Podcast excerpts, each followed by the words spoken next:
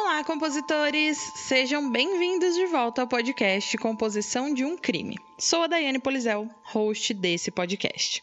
Se você sabe de algum caso muito sinistro e gostaria de ouvir ele por aqui, é só deixar a sua sugestão lá no Instagram, que é podcast Composição de um Crime, que eu vou anotar e logo você vai ouvir ele por aqui. Não se esqueçam também de seguir e avaliar o Composição de um Crime no Spotify, na Aurelo, no Deezer, na Apple Podcast ou na sua plataforma de áudio preferida. E primeiro de tudo, eu quero contar a vocês uma super novidade, compositores. O Composição de um Crime tem oficialmente agora uma lojinha. Agora vocês vão poder ter canecas, camisetas, moletons, ecobags, aventais e até roupinha para pet com estampas de true crime exclusivas do Composição de um Crime. E tem para todos os gostos, viu? Eu tenho certeza que se você entrar lá agora, você vai achar uma que vai ser a sua cara. E para dar um ânimo maior ainda para vocês, como é a inauguração da loja, tem um cupom super especial de 10% off em todas as compras até o final de agosto. Então, já corre lá para comprar para vocês, comprar presente para os amigos que são fãs de True Crime e do Composição e corram porque o cupom não é para sempre não, hein? então, se você já está indo lá garantir os seus produtos True Crime, utilize o cupom inaugura 10 e tenha 10% de desconto em todas as compras que você fizer até o último dia que o cupom vai estar tá válido. Então, você pode comprar todos os dias que todos os dias e todas as compras você vai ter 10% de desconto. O link da lojinha vai estar na descrição aqui desse episódio e também no link da bio do Instagram, compositores. Ah, e mais uma coisa. Como eu sei que vocês são tão viciados como eu, se preparem para começar uma coleção True Crime, porque a cada episódio lançado vai também ser lançada uma estampa nova, hein? Então fiquem sempre de olho para não bobear. E uma explicação super rapidinha para vocês do porquê esse episódio demorou para sair. É porque, como vocês se lembram, eu tava travando as costas com bastante frequência, né? E, enfim, eu fiz todos os exames, passei no médico e descobri que tô com duas hérnias de disco. E isso acabou atrasando aqui os episódios, porque eu tive que começar a fazer fisioterapia e mais alguns tratamentos. E eu acabei demorando um pouco para ajustar a rotina aqui, mas Agora tá tudo ajustado e eu voltarei à frequência certa dos episódios, tá bom, compositores? E mais uma coisa que eu lembrei aqui. Quem ouviu o último episódio, que foi a, o episódio da parte 4 das crianças assassinas, lembra que eu não tinha entendido muito bem o que, que era aquele argumento de Alford. E eu pedi se algum advogado podia me ajudar, tal. E o Joel Ferreira, que ele é engenheiro, mas tem especialização em direito penal e investigação criminal, ele acabou me ajudando e me explicando tudo lá no Instagram e eu vou esclarecer para vocês aqui o que eu não tinha entendido direito, mas agora eu entendi, espero que vocês também entendam. E é basicamente assim, compositores. O argumento de Alford é uma negociação entre a defesa e a promotoria, onde a defesa, o réu ali, entende que a promotoria tem evidências suficientes para possivelmente conseguir uma condenação. Então o réu, ele não quer pagar para ver e negocia esse argumento de Alford. E do outro lado, os promotores, eles entendem que eles têm evidência suficiente para conseguir uma condenação, porém, como lá, né, nos Estados Unidos, nos julgamentos, quem de fato vai julgar e dar a sentença são os júris e não o promotor ou juiz, a promotoria também não quer pagar para ver se o juiz vai condenar ou não. Então aceita esse argumento de Alford da defesa. Então, é isso, compositores. E obrigada, Joel, por esclarecer melhor. E eu espero que vocês, compositores, também tenham entendido a minha explicação, tá? E agora chega de recadinhos e vamos para o episódio de hoje. Hoje o caso é sobre Donald Nelson, ou melhor, o Pantera Negra.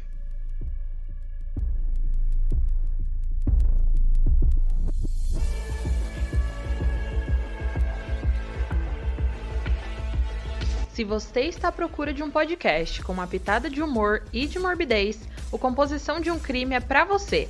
Mas lembre-se que esse podcast é sobre crimes reais e algumas falas podem ser explícitas e não recomendadas a pessoas sensíveis e menores de 14 anos. Caso você não fique confortável com tais descrições, recomendo não ouvir.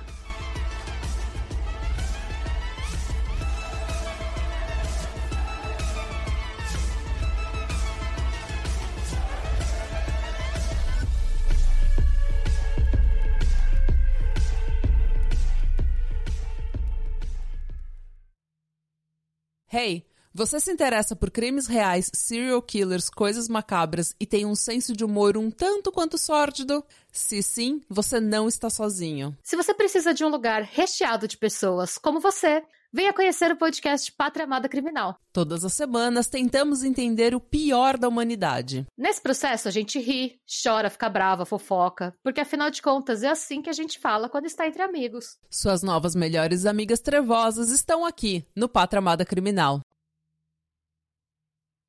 Donald Nelson, na verdade, nasceu Donald Knapp em 1 de agosto de 1936. Seus ex-professores e colegas de classe afirmam que ele era uma criança normal, com uma vida relativamente feliz, exceto nos momentos em que era provocado e intimidado por seu sobrenome, porque Nep em inglês é fralda. Então vocês já podem imaginar o que crianças podem fazer e falar quando seu sobrenome é esse, né? Bom, as pessoas o descreviam na infância como um garoto magro, pequeno, mas em forma e bastante enérgico. Ele gostava de brincar de soldado, de lutar e de qualquer coisa que ele pudesse exibir as suas proezas físicas. Porém, quando ele tinha 11 anos, a sua mãe morreu de câncer de mama e isso acabou mudando muito as coisas para o Donald. As lutas e brincadeiras em que ele mostrava que ele era fisicamente capaz fizeram o bullying físico que ele sofria diminuir, mas não fizeram diminuir as provocações verbais das outras crianças. E após a morte da mãe dele, ele acabou canalizando essa energia para outras coisas. Em 1948, ele foi pego invadindo uma loja. E como ele só tinha ali seus 12 anos de idade, ele não foi processado e foi liberado somente com uma advertência muito severa. E essa advertência deve sim ter sido muito forte, porque ele ficou sem novos registros criminais até a idade adulta. Lá para os 18 anos, o Donald se juntou à Infantaria Leve de Yorkshire do Rei, que era né, um regimento do exército britânico como um militar nacional. E nessa idade também ele conheceu Irene Tate, uma mulher dois anos mais velha, que ele se casou em abril de 1955. E pouco depois de casados, Donald, a pedido da Irene, deixou o serviço militar. Mas como ele adorava a disciplina e a rotina dos militares, isso deve ter sido uma decisão muito difícil para ele, porque ele começou a vacilar muito depois, ele estava assim muito perdido, incapaz de se manter em qualquer emprego por muito tempo. E a filha deles, Catherine, nasceu em 1960. E quatro anos depois do nascimento dela, o Donald mudou o nome da família inteira para Nelson. Até esse momento, ele ainda era Donald Knapp. E de acordo com seus próprios relatos, ele não queria, ele mudou o nome, né? Porque ele não queria que a sua filha fosse intimidada e provocada por causa do sobrenome, como ele havia sido a infância inteira. E quanto ao motivo pelo qual ele escolheu esse sobrenome específico, né, os relatos são muitos. Segundo um amigo que morava com a família, no início dos anos 1960, os Nappers tiraram o nome de um caminhão de sorvete que fazia negócio no bairro deles. Mas, de acordo com David Bell, autor de um livro de crimes e mistérios chamado Staffordshire Tales of Murder and Mystery, e também, né, de acordo com Harry Hawks, autor de The Capture of the Black Panther, o Donald escolheu esse sobrenome depois de comprar um negócio de táxis de um homem que tinha esse sobrenome. O negócio de táxis tinha esse sobrenome, então ele escolheu esse sobrenome para já casar ali com o negócio que ele estava comprando. Mas infelizmente, né, esse negócio de táxis não foi bem e ele teve que abandonar como os outros trabalhos que ele teve até aquele momento. E para sobreviver, ele acabou trabalhando ali de várias coisas, inclusive como construtor é, em outras cidades ali na região em volta da onde ele vivia. Porém, isso também foi ruim e ele não conseguiu se manter por muito tempo nesse trabalho de construtor. Bom, como as coisas estavam difíceis ali no quesito trabalho, o Donald fazia vários bicos como segurança, alguns bicos como construtor, mas nada disso rendia uma estabilidade financeira, né? Porque cada dia ele estava fazendo um bico diferente, às vezes não tinha nenhum bico. Né? Então ele decidiu tentar mais uma profissão.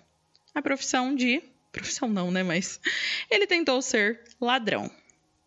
Acredita-se né, que ele tenha sido responsável por pelo menos 400 assaltos a residências num período de dois anos. Sem dúvida, né, isso era resultado da experiência dele com construções, né, com as casas, como as casas eram feitas e com a segurança que ele também fazia bicos de segurança. E mesmo assim, ele não conseguiu roubar muita coisa, porque ele só entrava em casas de baixa e média renda e também por isso, né, que a polícia nem a imprensa deu muita bola para esses roubos. Então ele não conseguia muita coisa e a polícia também não dava muita importância para isso. Porém, após algum tempo, né, depois de, sei lá, esses 400 assaltos, a polícia começou a suspeitar que esses roubos estivessem sendo cometidos pela mesma pessoa ou por uma gangue. Então, o Donald começou a alternar o quanto ele roubava e o quanto ele trabalhava. Ele acabou roubando por algumas semanas. Quando ele percebia que a polícia estava investigando um pouco mais fundo, ele parava de roubar e voltava para os trabalhos, para os bicos de segurança, de construtor. E depois que a poeira baixava, ele voltava a roubar de novo e ficou um tempo nesse vai e volta. E durante provavelmente o ano ali de 1967, o Donald começou a se armar depois que ele roubou algumas armas e munições de uma casa. E agora armado, o Donald resolveu que ia maximizar os seus roubos e partir para alvos maiores. Então ele acabou se voltando para os subcorreios. E para vocês entenderem melhor sobre esses subcorreios, né? É, lá na Inglaterra, eles têm os post offices, que são como os correios que a gente conhece aqui no Brasil. Porém, esses post offices concedem licenças para empresas privadas menores poderem operar no seu nome. Então, são essas empresas que a gente está nomeando aqui no episódio como subcorreios, tá? Na verdade, né, que, que são, na verdade, os sub-post offices. Então, quando eu falar subcorreio, são empresas particulares atuando no nome dos correios de lá, tá? Bom, muito desses subcorreios, além do serviço de entrega, né, que a gente conhece de entrega de mercadoria, também oferece transferências em dinheiro, vendem produtos de varejo, fornecem pagamentos de faturamento e algumas outras coisas. E também, né, por serem lugares pequenos, empresas pequenas, estão em todos os lugares tem quase que um por quarteirão. Então vocês já podem imaginar o quanto Donald fez a festa, né? No entanto, ele não conseguiu ficar rico, não, compositores. Até porque, né, esses subcorreios geralmente eram empresas bem pequenas, empresas familiares, que não tinha nenhum montante gigantesco de dinheiro guardado. Mas ele conseguiu um pouco mais de dinheiro do que roubando casas. E ele foi ligado a pelo menos 19 roubos em subcorreios durante os anos de 1967 a 1972. E foi nesse último ano que as coisas começaram a ficar violentas. Em 1972, o Donald invadiu um subcorreio pertencente e gerenciado por Leslie Richardson. E mais importante ainda que isso, ele invadiu o quarto do homem, onde ele estava dormindo com a sua esposa.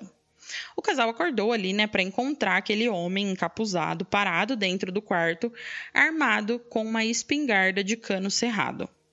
O Donald tentou falar com um sotaque diferente, dizendo que a sua arma estava carregada, mas o homem atacou o Donald e tentou lutar.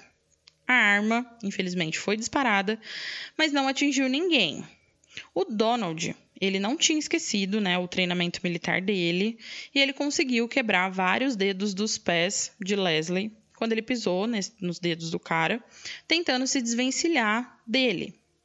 E esse homem conseguiu tirar a máscara do Donald e o Donald acabou fugindo. Esse homem, né, o Leslie e a esposa, escaparam vivos. Embora os dois pudessem descrever o agressor para a polícia, as suas descrições eram contraditórias, imprecisas e não ajudaram em nada. Isso significava o quê? Que o Donald estava impune E também, né, que ele ia aprender a ter mais cautela nas próximas vezes. Já em 1974, o Donald comete dois dos seus primeiros assassinatos.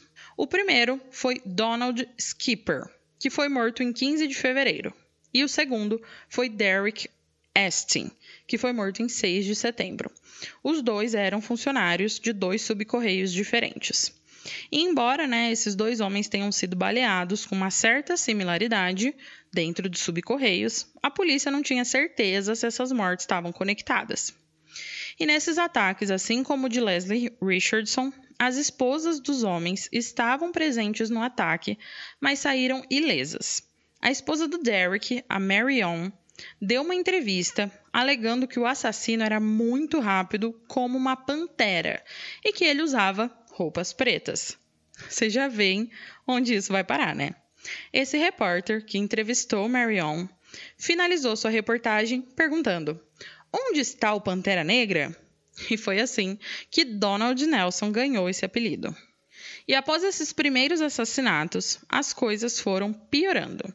Até que em 11 de novembro, o Donald atacou o subcorreio Langley Telegraph. Lá estavam Margaret Frances Grayland, que foi brutalmente espancada por Donald, mas sobreviveu, né, com múltiplas fraturas no crânio, e o seu marido, Sidney James Grayland que foi morto a tiros por Donald. Embora Margaret se recuperasse e pudesse dar uma descrição precisa do seu agressor, a polícia não encontraria muito uso para isso até que fosse tarde demais. A polícia de Lancashire agora tinha certeza de que a mesma pessoa era responsável pelos três assassinatos e também pela, pelo ataque à família Richard, que foi a primeira família que não morreu. O Departamento de Investigações dos Correios concordou, então, é, em juntar ali as, as forças, né? E eles iniciaram uma investigação conjunta sobre os incidentes. Mas não foi fácil. De 1964 a 23 de outubro de 1974, 10 anos, cerca de 180 subestações de correio foram assaltadas. Destes, 167 foram considerados não relacionados, uma vez que não teve violência nem assassinato, e em muitos casos os, as pessoas, né, os perpetradores, foram capturados. Uma análise mais aprofundada dos condenados pelos roubos, bem como dos possíveis suspeitos, eliminou cerca de 6 mil nomes. Como o autor do crime continuava mirando nos subcorreios, acreditava-se que poderia ser um funcionário ou um ex-funcionário, né, dos Correios. E cerca de 500 pessoas em toda a área foram entrevistadas, mas nenhum suspeito se destacou. Já em desespero, né, a investigação acabou se ampliando um pouco mais. E um par de luvas e botas de borracha foram encontradas na cena do crime do último, do Langley ali. E perto desse subcorreio, né, ficava a fábrica Albright Wilson, que dava luvas e botas parecidas aos seus funcionários. E apesar de entrevistar os 3.800 funcionários dessa fábrica, a polícia ainda não chegou a lugar nenhum e todas essas pessoas foram liberadas. O caso estava ganhando muita mídia e a população estava bem amedrontada, né? Ainda mais quando eles souberam que havia mais de 600 policiais dedicados a esse caso e eles não estavam mais perto de encontrar o assassino. As autoridades ofereceram uma recompensa de 5 mil libras por qualquer informação que pudesse levar à prisão do assassino de Donald Skipper, que foi o primeiro né, que o Donald Nilson matou. Outras 5 mil libras foram oferecidas depois que ele matou Derek Astin, e ainda outras 5 mil libras por qualquer informação sobre o ataque a Margaret Grayland e a morte do marido dela. E depois de um tempo, ainda sem pistas, o sindicato dos subcorreios ofereceu ainda mais 5 mil libras é, para qualquer informação e qualquer coisa que alguém que pudesse levar, né, ao Pantera Negra. Antes do final de 1974, o dinheiro da recompensa por qualquer informação que levasse à prisão né, do Pantera Negra subiu para 25 mil libras. E no início de 1975, no entanto, o interesse público pelo caso começou a diminuir e a polícia teve que passar para outros casos, né? Porque outros casos também estavam acontecendo. Muitos sugeriram que o Pantera Negra podia ter fugido do país, assustado por essa caçada nacional por ele, né? Mas então o Donald deu um passo longe demais. E para a gente entender as motivações do Donald em 1975, precisamos voltar três anos, lá no início de 1972, que foi o ano em que o Donald iniciou seus assaltos aos subcorreios. Lá em 1972, após dois anos da morte de George Whittles, que era o fundador da Whittle Coaches and Bus, uma empresa de transporte que até hoje funciona lá no Reino Unido, a ex-esposa do George e os seus dois filhos receberam uma quantia bem grande de dinheiro proveniente da fortuna né, do homem ali, do George, com a sua empresa de transporte. A Dorothy, a ex-esposa, recebeu 70 mil libras. O filho, Ronald, recebeu 107 mil libras. E a filha, Leslie, recebeu 82 mil libras. E nesse ano, 1972, a primeira esposa do George entrou com um processo para tentar receber parte desse dinheiro. E por conta desse processo todo, né, de quando essa esposa, essa ex-esposa ali, a primeira, tentou entrar com esse processo, o jornal Daily Express teve acesso a isso, a essa parte, e por conta de ter acesso a essa parte, eles investigaram antes, né? E acabou divulgando tudo isso em seus jornais, então qualquer pessoa podia saber as quantias que cada membro da família recebeu. E uma das pessoas que estavam entre as pessoas que leram o jornal era Donald. E na cabecinha macabra dele, ele começou a arquitetar um plano que levou três anos para ser consumado. E esse plano envolvia sequestrar um dos filhos herdeiros. Então, indo agora lá para 1975 de novo, na madrugada do dia 14 de janeiro, o Donald entra na casa de Dorothy Whittle, onde ela vivia com a filha adolescente Leslie, porque o filho Ronald, ele já era casado, não morava mais lá, e ele se dirige ao quarto da menina. Lá, ele a acordou com uma arma apontada para sua cabeça. O Donald amarrou a menina e a colocou no banco de trás do seu carro e a levou até um poço de drenagem de um reservatório. Lá havia uma plataforma estreita acima do fundo do poço onde ele já havia colocado um colchonete, um saco de dormir para a garota.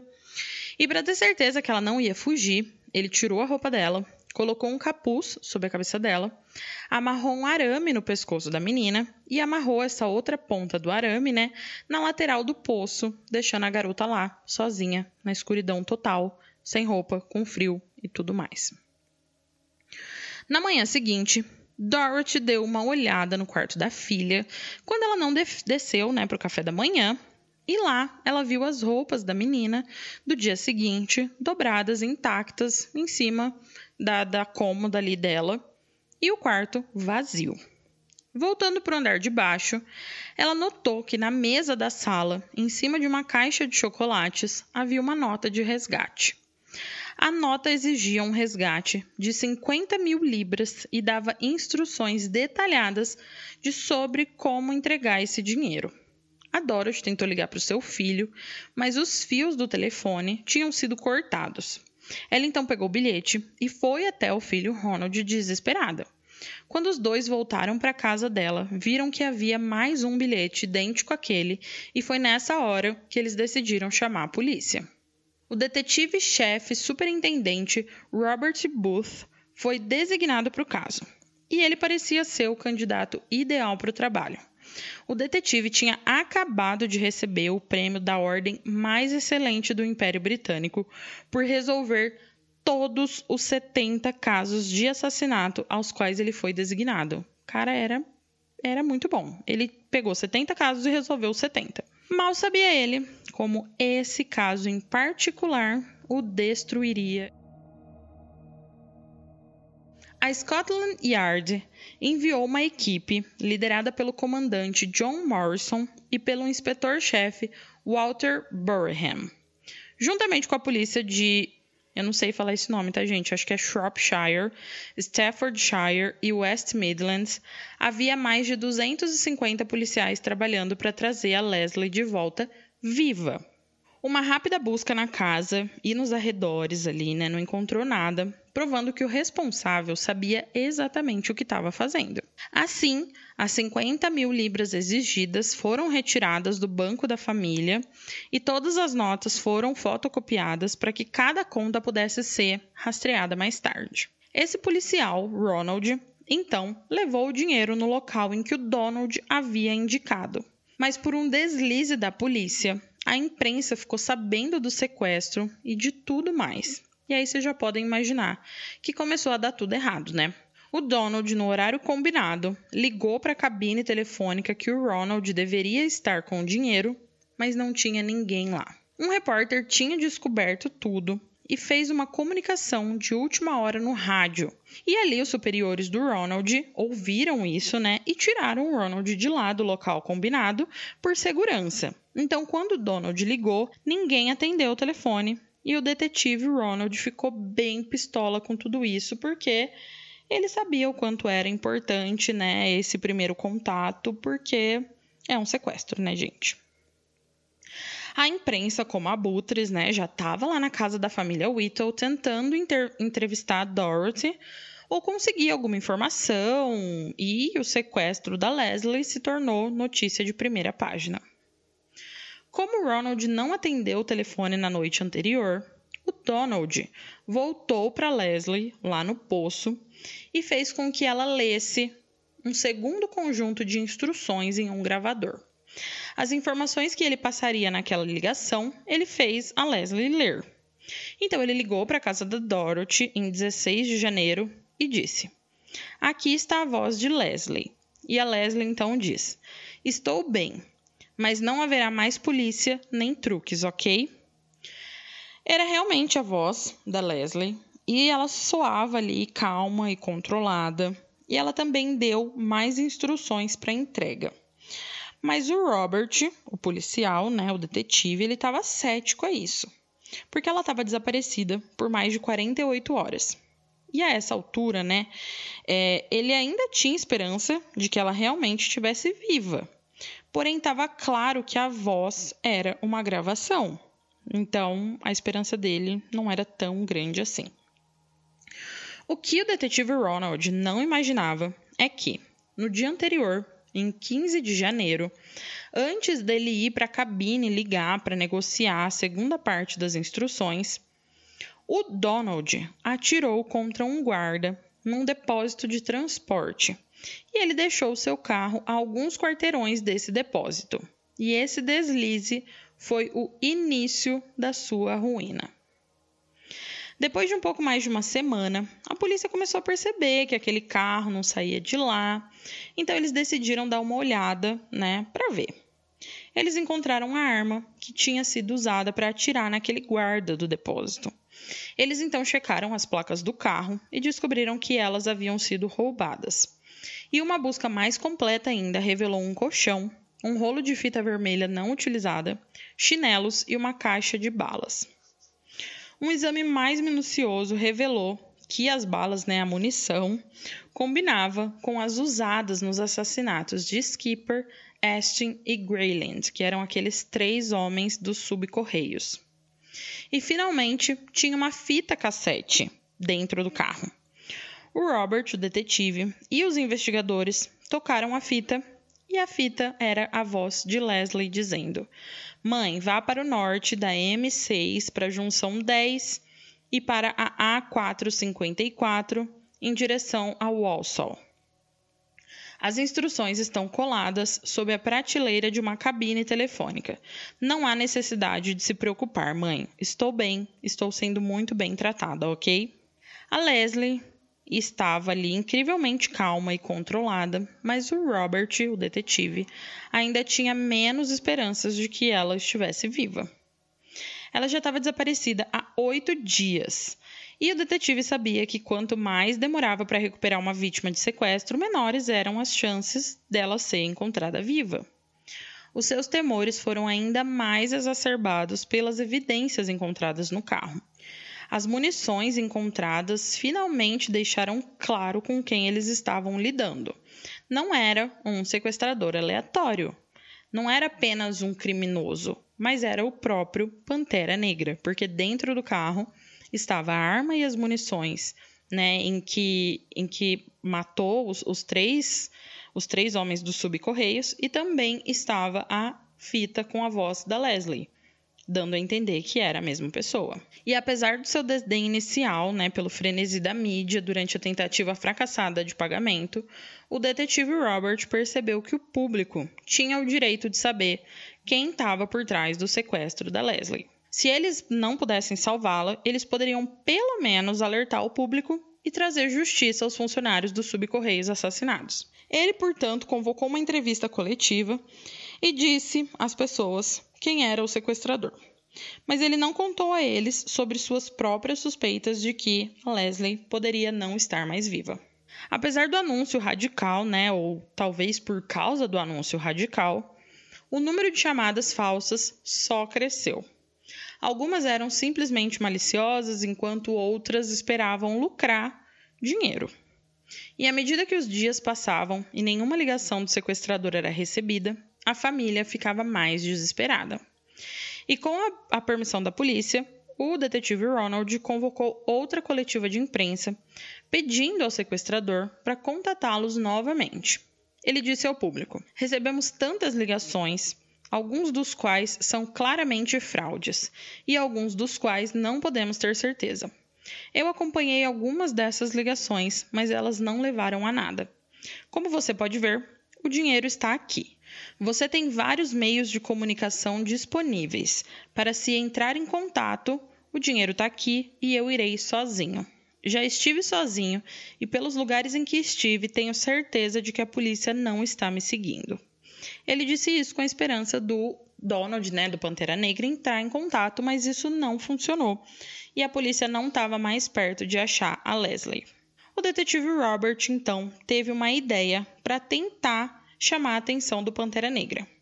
Ele combinou com o Ronald, o irmão da Leslie, dele participar de uma entrevista sobre o sequestro da sua irmã e fingir revelar acidentalmente a sua participação numa tentativa secreta de pagar um novo pedido de resgate do sequestrador. O detetive Robert estava apostando que o Pantera Negra entraria em pânico e perceberia que o dinheiro do resgate estava em jogo e que se ele não agisse imediatamente ligando de volta, os Whittles podiam dar né, essas 50 mil libras para outra pessoa por engano. E isso funcionou como um charme. O Pantera Negra ligou e, através de mais uma mensagem de Leslie gravada, ele deu as novas instruções para o pagamento do resgate. Porém, mais uma vez, a polícia cagou com tudo. Eles atrasaram os preparativos do detetive Robert, porque eles ficaram colocando gravadores no cara, colocando policiais disfarçados próximos ao local, e isso fez com que eles atrasassem uma hora da hora combinada. E quando eles chegaram ao local, não havia mais nada lá, e o Donald demoraria mais de uma semana para fazer outro contato com eles. E detalhe: a investigação desse local, onde os detetives estavam indo, né, onde o encontro deveria acontecer, foi feita pelos policiais, mas foi tão mal feita que eles não encontraram nada lá. E após alguns dias, em 5 de março, dois adolescentes encontraram instruções do que fazer com dinheiro e uma lanterna. Nesse bilhete estava escrito que o detetive deveria jogar o dinheiro em um poço que estava ali perto, e assim a Leslie seria solta. Então, duas informações importantes aqui, né? Primeiro que a polícia estava dando muitas mancadas, né? Tinha atrasado mais de uma hora do combinado e não estava fazendo um bom trabalho investigando a cena do encontro ali que não rolou. E o mais preocupante, a Leslie ela tinha sido sequestrada, ela estava sequestrada desde o dia 14 de janeiro, compositores, e já era 5 de março. E em todo esse tempo, houveram tentativas de negociação por parte do criminoso e a polícia estava só cometendo mancadas. Mas enfim, vamos continuar, né? A polícia, então, após saber desse bilhete que os adolescentes encontraram, resolveu investigar mais esse poço, que não era um poço como a gente entende, né? Aquele buraco assim que da, da, daquele filme lá que eu não lembro o nome da garota que sai. Mas esse poço era mais um reservatório subterrâneo para escoamento de água dos trilhos do metrô, sabem? Algo como um esgoto, mas bem maior.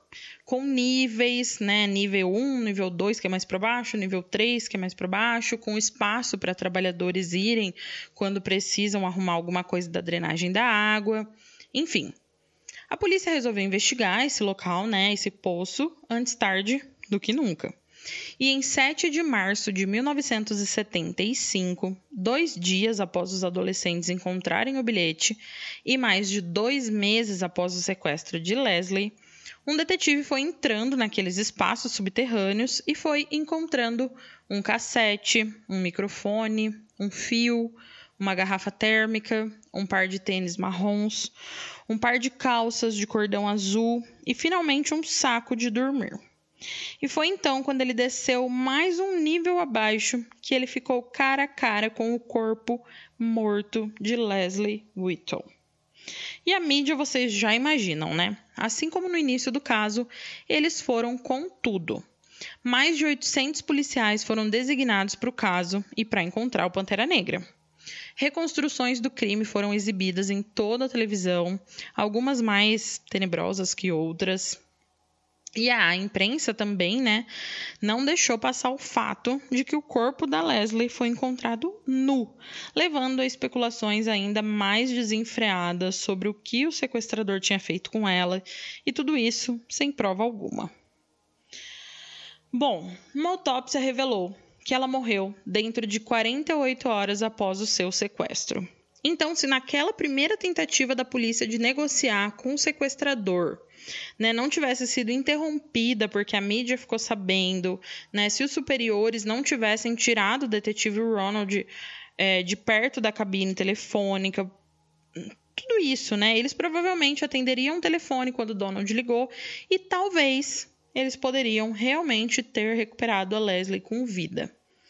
Mas isso tudo é um grande talvez, né? Não tem como a gente saber, a gente só sabe que é, se tudo tivesse ocorrido da maneira mais corretinha no primeiro encontro, eles teriam tido mais chances do que no segundo, no terceiro e em qualquer outro encontro.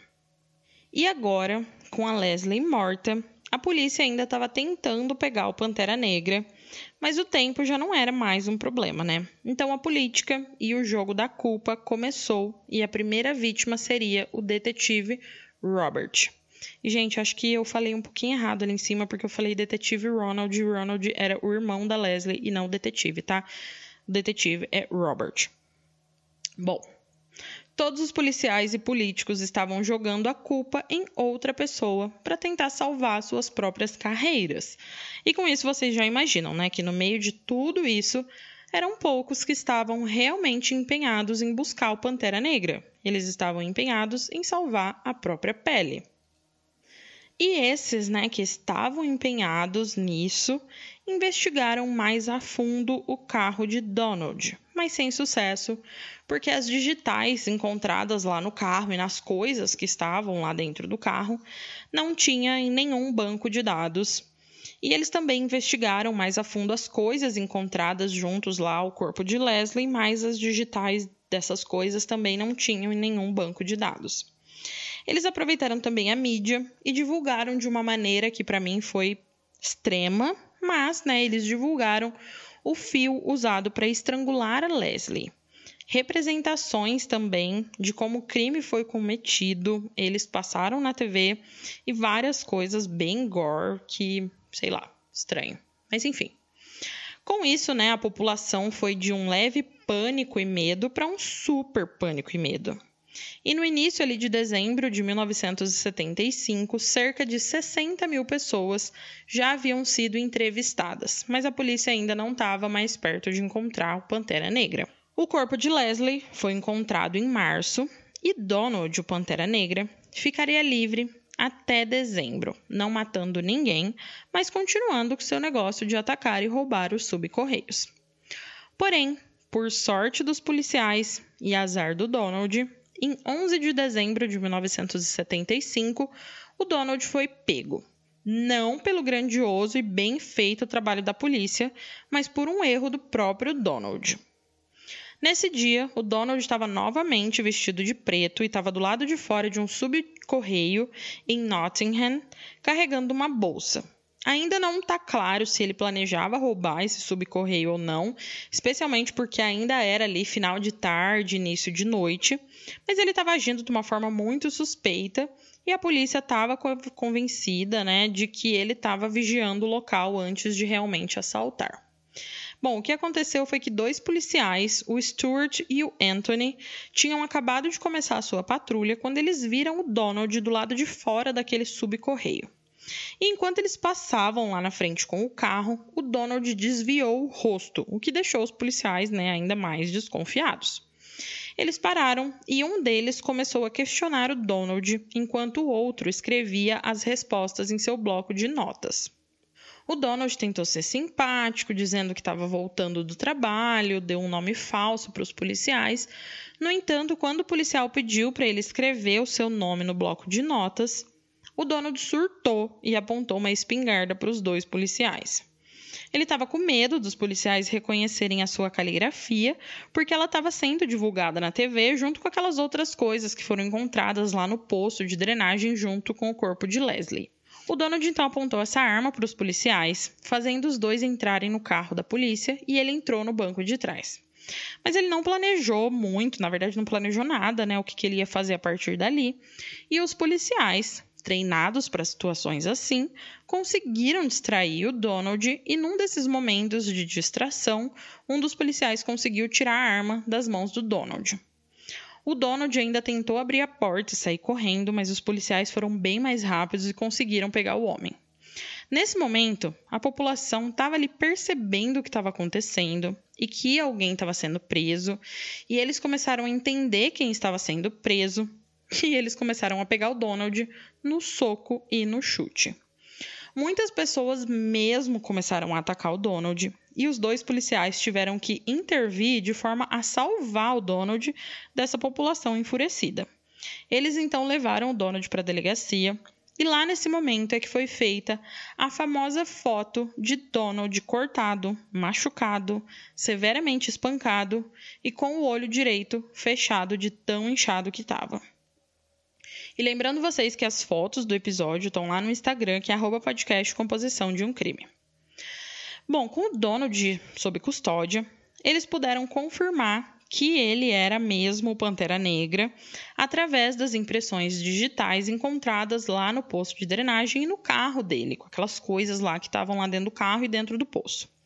Os policiais também foram até a casa dele e encontraram munições, ferramentas, mapas e o mais o que mais entregou muitos capuzes pretos, muitos moletons de capuz preto. Ah, dentro de uma gaveta, eles também encontraram, adivinha o quê? Uma estátua de cerâmica de uma pantera negra. Gente, ele estava adorando aquela atenção toda. Ele estava bem ciente da sua reputação e estava adorando essa reputação. No interrogatório, após os policiais cansarem o Donald, ele acabou contando tudo sobre os assassinatos, os roubos dos subcorreios e do sequestro de Leslie. Porém, sobre a morte da garota, ele não deu muitos detalhes. Na verdade, ele deu detalhes, mas o que ele disse foi considerado uma grande mentira. Porque o que o Donald disse foi que no dia da primeira negociação, em que o detetive não atendeu a ligação, ele ouviu barulhos de cães e helicópteros e encontrou não, e entrou, né, dentro do poço ali, correndo com medo. E quando ele chegou na plataforma onde a Leslie estava, ele, correndo de medo, derrubou ela sem querer. E como ela estava com aquele arame no pescoço, ela foi enforcada. Porém, né, a polícia diz que não tinha cães e nem helicópteros lá naquela noite. Então, o Donald mentiu. E não se sabe exatamente ainda como a Leslie morreu. Bom, compositores, o Donald então foi para julgamento em 14 de junho de 1975 e o julgamento foi uma loucura. A defesa alegava que Donald tinha sido super bom com a Leslie, que ele tinha deixado um saco de dormir, cobertores, comida e água para ela, e que também tinha deixado uma lanterna, livros e quebra-cabeças para ela se divertir. E a promotoria, sensatos demais, disseram que nada disso importava, porque ele tinha sequestrado a garota, colocado um arame no pescoço dela, e mesmo que ele não tenha de fato a matado propositalmente, ele foi responsável pelas circunstâncias que a levaram à sua morte. As tentativas de Donald de se retratar como um sequestrador atencioso, que era solícito com o bem-estar da sua vítima, não impressionou em nada o júri. E com isso, eles levaram apenas 90 minutos para entregar um veredito de culpado. Ele foi, portanto, né, considerado culpado da morte de Leslie em 1 de julho de 1976 e condenado à prisão perpétua mais de 21 anos foram adicionados à sua sentença pelo sequestro de Leslie, bem como outros 10 anos por chantagear Dorothy Whittle. Três semanas depois, ele também foi considerado culpado pelas mortes dos funcionários né, dos subcorreios, mesmo ele alegando que nessas ocasiões a sua arma havia disparado acidentalmente. Sim, ele alegou que nas três ocasiões a arma disparou acidentalmente.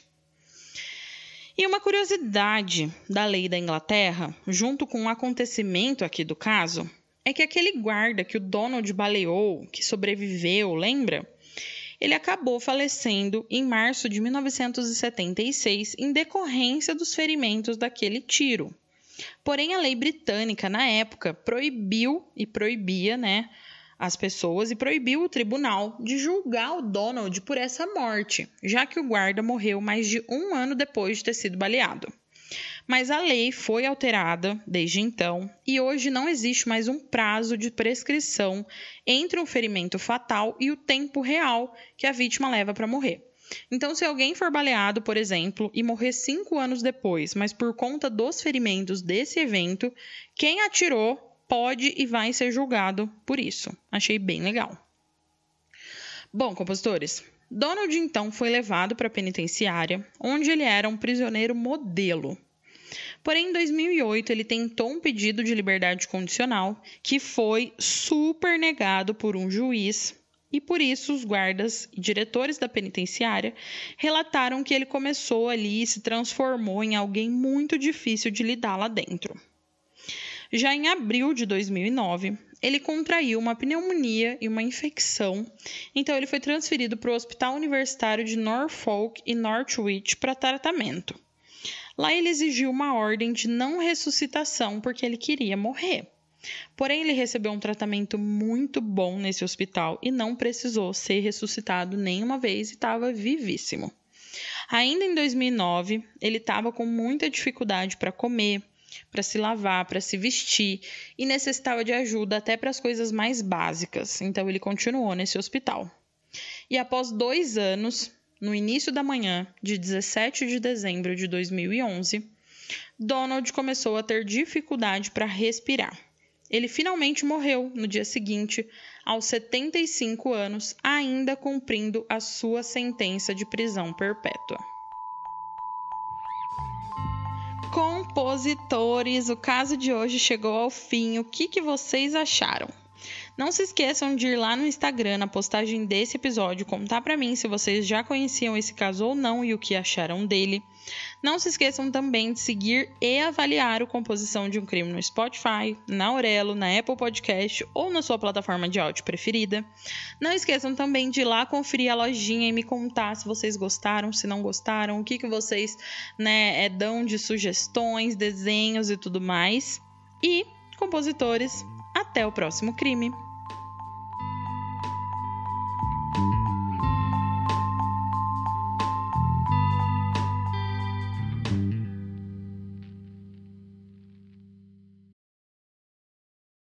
Hey, você se interessa por crimes reais, serial killers, coisas macabras e tem um senso de humor um tanto quanto sórdido? Se sim, você não está sozinho. Se você precisa de um lugar recheado de pessoas como você, venha conhecer o podcast Pátria Amada Criminal. Todas as semanas tentamos entender o pior da humanidade. Nesse processo a gente ri, chora, fica brava, fofoca, porque afinal de contas é assim que a gente fala quando está entre amigos. Suas novas melhores amigas trevosas estão aqui no Pátria Amada Criminal.